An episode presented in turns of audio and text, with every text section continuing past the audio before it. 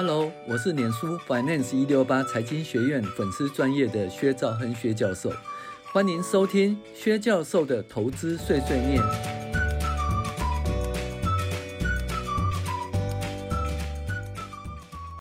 各位网友，大家好，我是薛兆亨薛教授，跟大家分享进阶财报分析第十四集，呃，存货跌价损失的奥秘。哦，这是存货的神秘力量哈。那其实，在上一集我们有跟大家讲过存货跌价损失，也讲过那个闲置产能损失哈。那今天专门讲的是那个存货跌价损失比较重要哈，因为存货跌价损失呢，一个提炼呢是一个政策性的问题哈，基本上有某方面的会计抉择哈。意思就是说，如果你看我们讲一个叫洗大澡哈，洗大澡就是。哎呀，就是这一季啊，或这一年啊，就是，呃，怎么讲，营业额不好啦，营收不好啦，获利不好，呵，全部给它灌在这一年，在这一季把它灌得很差很差很差。那灌得很差了以后呢，然后到下一季或下一年呢，哎，就可以回冲了，就可以回冲。然后意思是说，我现在把这一季或这一年啊，变得说，哎，赔很多钱啊，或者少赚很多钱。那下一季或下一年我就变成诶回冲回来是赚很多钱哈。那这样子的话，那怎么讲？这因为这个所谓洗大澡的一个操作哈，就可以就可以把股价灌下来，灌下来就有便宜的货可以买。然后呢，在下一季、下一年的时候呢，哎开始呢就是获利又回升了，股价拉上去哈。然后有有办法在低档哈，在低档的时候能够买买进哈。那这个东西基本上呢，那你要洗大澡的话哦，存货当然是一个洗大澡的很好的方法哈。那意思就是认列很多存货跌价损失呢，就可以使那个当季哦的那个获利呢就会减少，然后营业成本就会增加很多哦，当季获利就会嗯减少很少了哈。那这样的话，股价就压下来，就洗大澡。所以我们讲说。存货跌价损失的奥秘，存货的神秘力量就要讲这个。呃，好，很多人认为说存货很不好，其实存货是两面刃啊。当原物料价格上涨时，囤货可以赚大钱。例如钢价大涨，很多库存的钢铁厂就是投资的标的。当铜价大涨的时候，找很多库存电线电缆啊，投资准没错啊。当然还有那个铜箔的哈，做铜箔的投资也很不错，所以存货很多不见得是不好啦。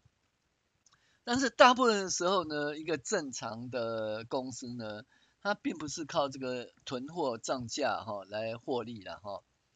那所以呢，一般我们都希望说存货刚刚好啊，就存货不能太多，存货太多是不好的啊。因为存货太多，只有在那个原物料价格上涨的时候，其实才是好，大部分状况都不是很好。好，那你会讲说，那如果景气不好啦，例如二零二二年下半年存货太多，呃，公司上秀有上下都在去库存化，那存货多的公司不是很糟糕吗？确实是很糟糕，但是要提列巨额的存货跌价损失的，然而猫腻就在这里啦，洗大澡压股价，没多久就出现。狗熊欢哦，或破底欢，或狗熊欢。那所以呢，基本上这个公司可以做这个会计决策，因为它可以决定呢，就是那存货跌价损失要要赔多少哈、哦，要要列多少这方面的话，其实都是公司可以有一些会计上的选择啦哈、哦。那首先我们不妨考呃不考虑因原物料或成品价格大涨之前。公司为了要赚取价差或超额报酬，大量囤积存货，那用这种囤积存货来创造公司盈利或者股价上涨的因素。那一般而言的公司呢，存货太高时会碰到存货盈利下跌时呢，会面临到年度的财报结算、哦。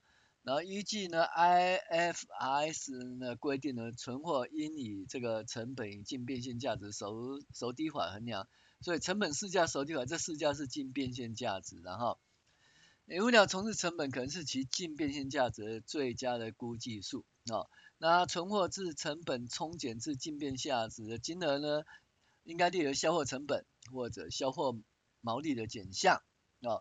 因而使公司提列存货跌价损失。原物料或成品的价格下跌，只是短暂性的，非永久性的。那公司可趁着市场低迷时，将当年存货全部提列跌价损失，隔年初即可全数回转，马上反映股价的正报酬。洗大澡其实就是说把一些嗯让他赔啦不利因素在这边灌了，哦，在这一在这一季或在这一年承认，哦。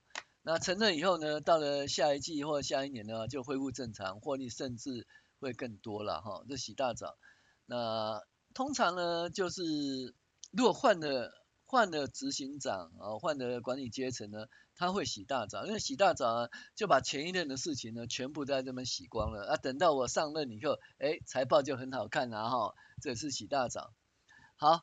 那投资人在评估企业的盈余时，要考虑公司存货是不是有足够提列存货跌价损失或回转利益，并影响公司盈余使得每股盈余增减。这个存货跌价损失或者是存货跌价损失回转利益呢，提列是否足够？哦，有没有提列？因为它影响到什么呢？影响到那个毛利，哦，就是毛利。那所以会影响公司盈余啊，使得每股盈余呢，呃，就是高估或低估了，高估或低估。存货是公司的流动资产啊，零库存对公司而言不是好事啊。呃，例如 COVID-19 时，人员管制造成哦这个哦，就是无法出货或者塞港哦，使得工厂缺料，被迫停工或无法生产出货。公司要适当的库存是必要的，存货备多少才合适呢？以石化业、铁矿砂行业为例呢，当上游原料市场在高价时，应该降低库存的原料及成品，以降低存货跌价损失。反之，当上游原原物料价格在低点时，应该多备原料及成品的库存，最好是把所有仓库及这个储槽全部都装满了。等待原料价格反弹时，就可以趁着原料价格的价差赚取超额报酬。那石化业跟钢铁业呢，在原物料价格平稳时，所赚取利润大部分毛三到四啦。当原料价格波动大涨时，才有机会赚取丰厚的利润。那我们来讲那个台塑化了，以台塑化为例了哈，原油价格在那个每一桶是美金五十三元的时候，公司的成品及原物料存货偏高。那市场销售不佳，甚至所卖出的产品售价还可能是低于变动成本。所幸这时公司都采取降、减产或停工或工厂检检修政策。待市场反转时呢，回到公司正常利润呢或不亏损时，才会开车提高生产量哈。那以台塑化为例呢，原油价格在五十三块美金的一桶的时候，碰到上年度的这个报表结算。那以往呢，今年而言原原油的价格反弹几率比较大，哦，我们可以从原油价格的图示观察出，那公司就顺势哦，例如存货提列哦，存货跌价损失，等到下一季时财报即可马上回转存货跌价损失，哦，就可可以贡献那个每股盈余啊。那投资人在分析时要留意该产业的上游原物料价格水准，景气循环股比较有机会呢。财报洗大澡的情况发生，也就是投资人要随时留意哈。那你可以看到哦，他在那个一百零六年十二月三十一号的时候哈，他提列的存货跌价损失呢是多少？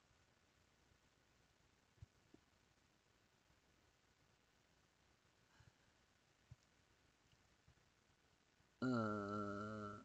五三五三三一九零六，然后就是他前一年的话，一百零六年存货跌价损失呢是多少？是四千多万。然后一百零七年他提列存货跌价损失是怎样？是三十五亿。哦，你就知道他就在一百零七年呢一次就把它灌下去哦，存货跌价损失提了三十五亿哦，三十五亿相当多哈、然后呢，到一百零八年的时候呢。原油的价格呢，从多少？我们刚才讲的那个五十三块每桶变成六十四块，那价格反弹呢，净变现价格回升，存货跌价损失会有回升利益呢，就会多少？三十三亿冲回来哈。所以我们可以看啊，你看它第一季的时候，就会产生三十三亿的那个回冲利益啊。那在第四季的时候呢，存货跌价损失呢，在前一年的第第一季的时候，存货跌价损失是多少呢？嗯，五亿四，五十五亿哈。那我们刚才讲说，在年底的时候，存货跌价损失是三十五亿，三十五亿，啊，三十五亿。那你看哦，三十五亿的存货跌价损失冲回多少？冲回三十三亿，那三十三亿每股盈就增加很多哈。所以呢，在一百零八年第一季呢，存货跌价的回升利益是三十三点九亿，因为国际原油、轻油价格上涨，以致本集团存货的净变现价值回升，因而出现存货跌价回升利益。所以我们就知道一件事哈，在那个，因为哦，在那个一百零七年十二月三十一号，它的财报是一百零八年三月三十一号公布的。啊，那时候呢，其实就可以知道它的油价已经上来了。那意思就是说，你可以预期到一百零七年的十月三十一号会有存货跌价损失，你也可以预期到一百零八年八月三十一号，也就是在五月份的财报公布的时候，会有存货跌价回升利益。那所以呢，如果因为一百零七年十二月三十一号哦公布财报呢，导致股价下跌是一个不错的买点，因为它洗大澡。那洗大澡呢，到了第一季的时候就回冲利益哈，所以我们来继续再来看哦。那它的每股盈余可以看到那个，它第一季是吧，零点九七元哈，零点九七元，它其实有。那存货跌价回升利益呢有多少？三十三点九亿除以九十五亿，呃，九十五亿的那个。的那个股份，哦，那所以每股的是零点三六元，哦，那你看第一季的利益呢是零点九七元，其中零点三六元是回升利益哦，好，那其实我们看一下哈、哦，你可以看到呢，在那个二零一八年年底的时候，其实石油价格是最低的时候，那等到说，哎，你那个财报公布，嗯，年底的财报公布，也就在二三月份的公布的时候，你可以看出，其实它已经涨了。哦，已经涨了，所以你可以在三月份这财报还没公布前，你可以预期呢，二零一八年第四季的那个财报会很不好看，那洗大涨，所以股价会下跌。那你也可以预期呢，二零一九年的第一季呢，股价会上涨，哦，股价会上涨，哦，这就是一个注意存货跌价损。所以我们看一下啊，那二零一八年的第四季可以看到它股价下跌，对不对？那等到二零一九年的第一季哦，是不是股价上涨？啊，是不是股价上涨？啊，那十几趴啦，也不多啦，因为景气仍然低迷。可是这只是一个，呃，怎么讲？呃，存货跌价损失的提列跟存货跌价损失冲回利益的认列哈，这是会计上操作，几乎上就是如果你对会计稍微懂一点的话，就可以利用这种洗大澡的机会，在低点呢买进。在低点买进，然后在相对的高点呢就获利了结，这是一个呃我们讲存货跌价损失的奥秘哈，那跟大家分享哈，那我是薛兆亨薛教授，谢谢您的收听，我们下一期见。